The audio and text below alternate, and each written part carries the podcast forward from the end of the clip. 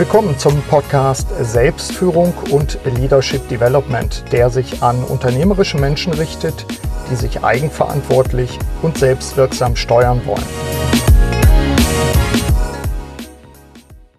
Lebenslanges Lernen ist angesagt. Was für den einen wie eine Bedrohung klingt, ist für den anderen eine Normalität. Ja, wie stehen Sie, liebe Hörerinnen und Hörer, zu diesem Thema? Notwendiges Übel oder Lust an der Weiterentwicklung? Und damit willkommen zu einer neuen Solo-Episode meines Podcasts Selbstführung und Leadership Development. Mein Name ist Burkhard Benzmann und ich begleite unternehmerische Menschen im In- und Ausland, vor allem in Veränderungssituationen. Ich habe diese Episode die lernende Führungskraft genannt. Worum geht's heute im Einzelnen? Starten möchte ich erstmal mit der Frage, warum lernen wir eigentlich als Führungskräfte? Dann ordne ich das Thema kurz ein in mein Modell der sieben Felder der Selbstführung. Im Hauptteil gehe ich auf fünf ausgewählte Ansätze ein, um wirksam zu lernen.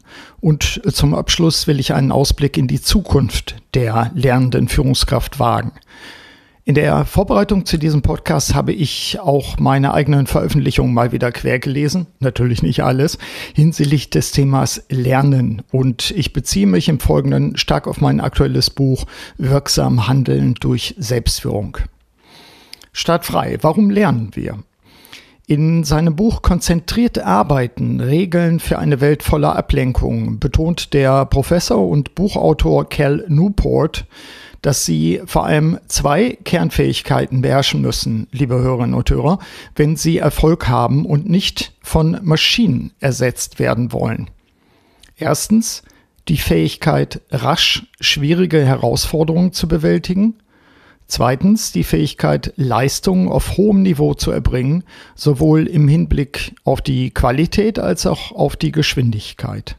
Angesichts einer beschleunigten und damit natürlich auch unberechenbaren Welt hat die Investition in das eigene Lernen damit, finde ich zumindest, hohe Priorität, wenn nicht sogar die höchste. Erfolgreiche unternehmerische Menschen, so meine Beobachtung, kultivieren ihre Neugier, nutzen zahlreiche Gelegenheiten, um sich weiterzuentwickeln und neue Fähigkeiten zu erwerben. Lernen braucht natürlich auch ein geeignetes Setting, wie mir Gerald Hüther im Podcast-Interview SF35, Link in den Show Notes, darlegte. Mit seinem damaligen Buch Mit Freude lernen ein Leben lang zeigte er auf, dass die bisherigen Einrichtungen zum Lernen, wie zum Beispiel die Schulen, eben nicht geeignet seien, die Lust am Lernen zu fördern. Die Schüler, so Hüter, müssen sich vielmehr als Gestalter des eigenen Lernprozesses wahrnehmen können. Das hat ebenfalls Konsequenzen für die Erwachsenen und damit natürlich auch für die Führungskräfte. Hier seien, so Hüter, Lerngemeinschaften gefordert, um die jeweils eigene Lernfreude wieder zu entdecken. Denn Lernen, so Hüter, geschehe immer in Co-Settings. Warum aber lernen Führungskräfte?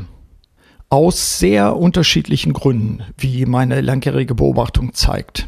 Ich unterscheide ohne Anspruch auf Vollständigkeit mal vier typische Gründe und beziehe mich hier auf das aktuelle Buch von mir Wirksam Handeln durch Selbstführung. Ein Grund.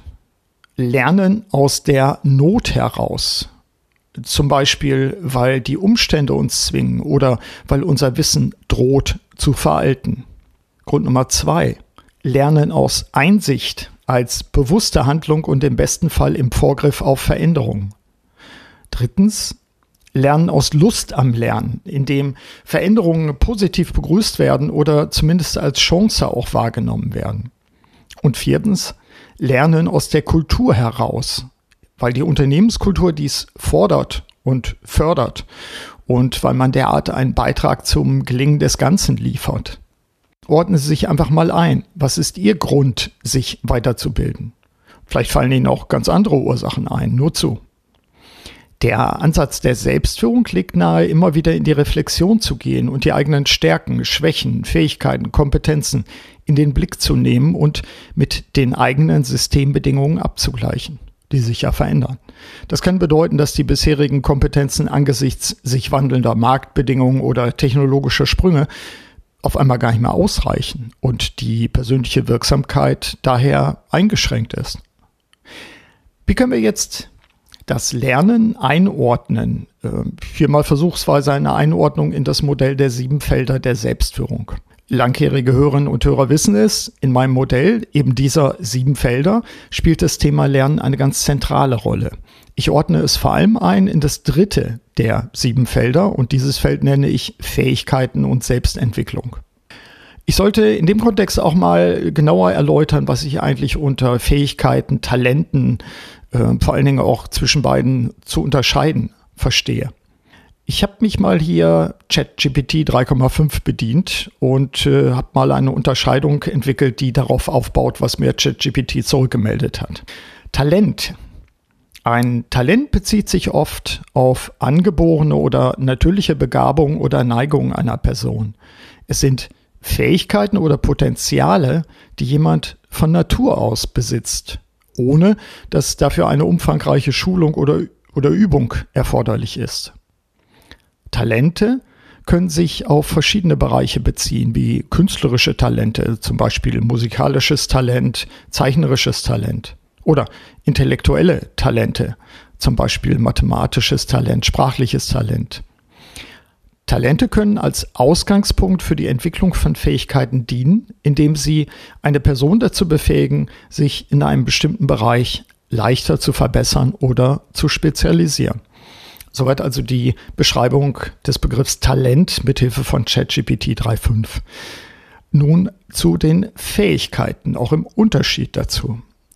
Fähigkeiten sind im Allgemeinen erlernte oder entwickelte Kompetenzen, die eine Person durch Training, Praxis oder Erfahrung erwirbt. Sie sind das Ergebnis von Anstrengung und Übung.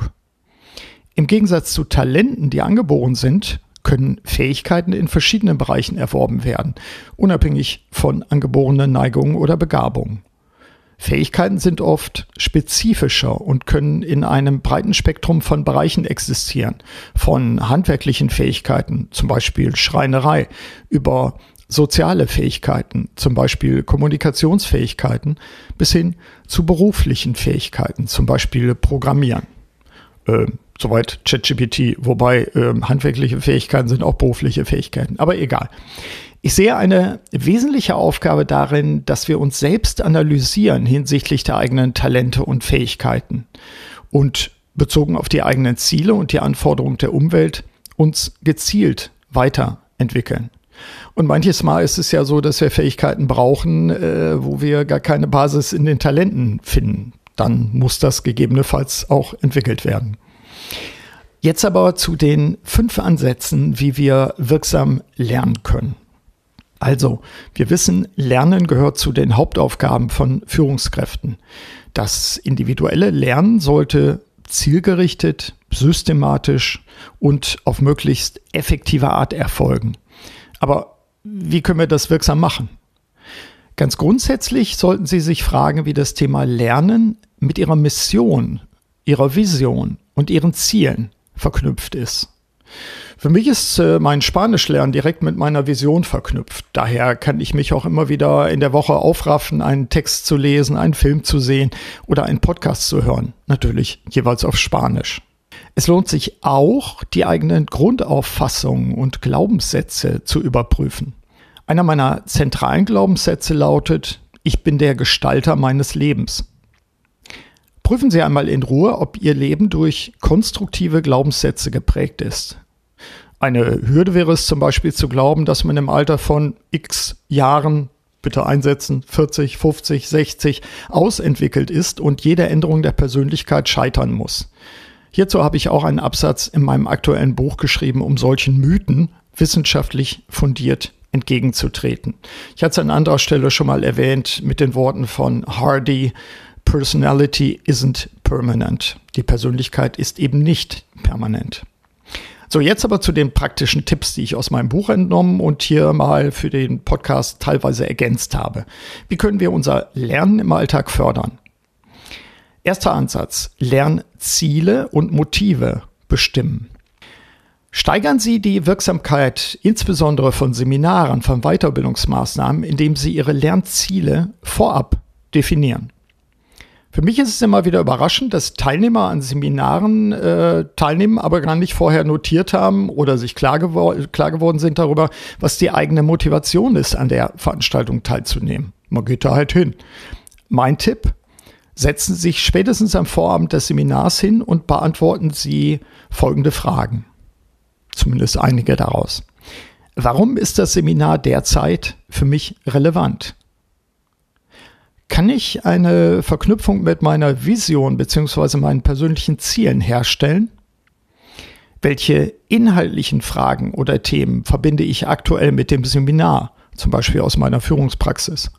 Und wie will ich voraussichtlich die Lernerkenntnisse in meinem Führungsalltag verwenden? Mit klaren, vorab formulierten Lernzielen bleiben Sie mit großer Sicherheit während des Seminars fokussierter, neugieriger, aufnahmebereiter. Bleiben Sie gleichwohl offen für unerwartete Inhalte und Lerngewinne im Laufe der Veranstaltung. Zweiter Ansatz, Lernumgebung schaffen. Wenn Sie Teilnehmer eines Seminars sind, dann werden Sie vermutlich nicht so sehr auf das Ambiente einwirken können. Wenn doch, dann sorgen Sie für ein kreatives, abwechslungsreiches und inspirierendes Ambiente. Allerdings äh, werden sie sich nicht nur bei externen Veranstaltungen weiterentwickeln, sondern eben vor allem auch im betrieblichen Alltag und an anderen Stellen. Deshalb prüfen Sie dort mal Ihr eigenes Setting. Ist es förderlich? Können Sie sich ungestört vertiefen? Haben Sie Zeitinseln und Möglichkeiten zum Beispiel zur Visualisierung? Sind Fachbücher zur Hand? Checken Sie auch, ob die Möbel und die Farbgestaltung tatsächlich passend sind. Sie sind Führungskraft, also Sie können darauf einwirken, zumindest in Ihrem eigenen Umfeld. Für einen Methodenmix, zum Beispiel aus analogen und digitalen Medien, sollte die Umgebung ebenfalls unterstützend sein. Erfahrungsgemäß hilft es den meisten Menschen, wenn sie sich einen Mix schaffen aus dem individuellen Lernen an einem Rückzugsort, an dem sie vollkommen ungestört sind, und dem gemeinsamen Lernen mit aktivem Austausch mit einem oder mehreren Lernpartnern. Dazu gleich mehr. Dritter Ansatz, Instrumente der Dokumentation nutzen.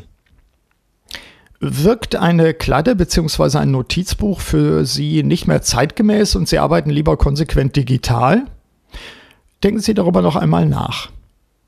In zahlreichen Interviews mit Führungskräften zum Thema Selbstführung habe ich immer wieder erfahren, dass das Planen auf Papier keineswegs veraltet ist.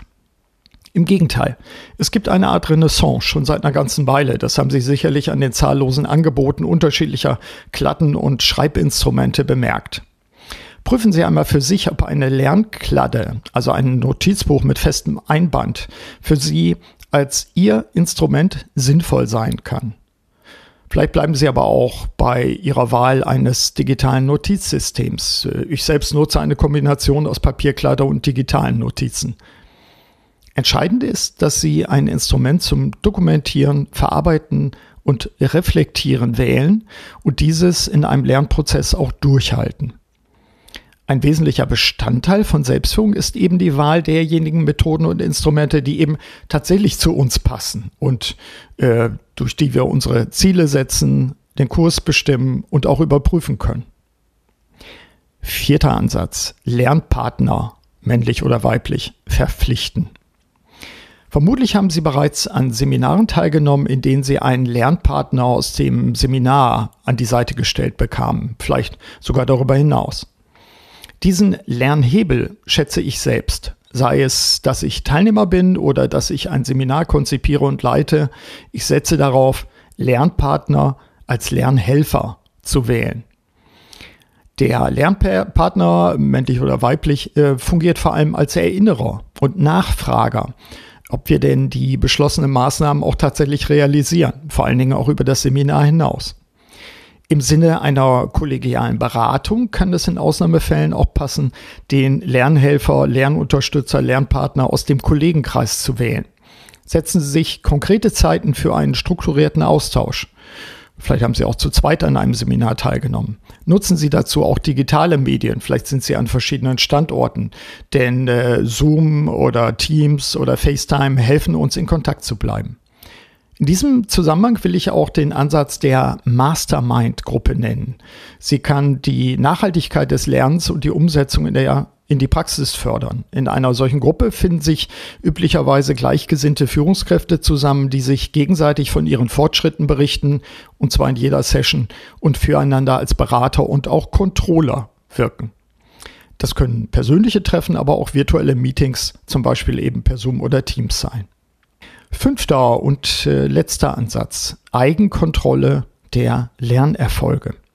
Natürlich geht es bereits im vierten Hebel Lernpartner darum, die eigenen Lernfortschritte zu erkennen und zu prüfen. Dennoch sehe ich in der persönlichen Kontrolle einen eigenständigen Hebel, denn es mag Lernziele geben, die eher intim und nicht zum Austausch bestimmt sind. Äh, zum Beispiel die Arbeit an persönlichen Defiziten. Hier sollte ich mir selbst ein Verfahren schaffen, um meine Fortschritte zu ermitteln. Das gilt auch, übrigens vielleicht mit der Kladde, das gilt auch, wenn ich meine Entwicklung und äh, Weiterbildung über längere Perioden und Karrierephasen hinweg kontrollieren will. Denn hier werden die Lernpartner zwischenzeitlich vermutlich wechseln. Die Arbeit mit einem Coach kann natürlich eine gute Ergänzung sein, um solche langfristigen Entwicklungen zu erfassen und zu bewerten. Jeder von uns wird die Erfahrung gemacht haben, dass das Einüben neuer Verhaltensweisen in den ersten Monaten noch sehr fragil ist und dass sich neue Gewohnheiten erst nach längerer Zeit als normal und stabil erweisen. Hier helfen Unterstützer von außen, allerdings eben auch persönliche Entwicklungsprogramme mit geeigneten Methoden der Selbstüberprüfung. Als ein selbstgesteuertes Kontrollinstrument bietet sich vor allem eine jährliche Auszeit an, in der Sie eine strukturierte persönliche Planungsklausur durchführen. Das kennen die Hörerinnen und Hörer, die schon länger dabei sind natürlich. Also persönliche Planungsklausur. Ja, abschließend, ich hatte es erwähnt, Zukunft des Lernens.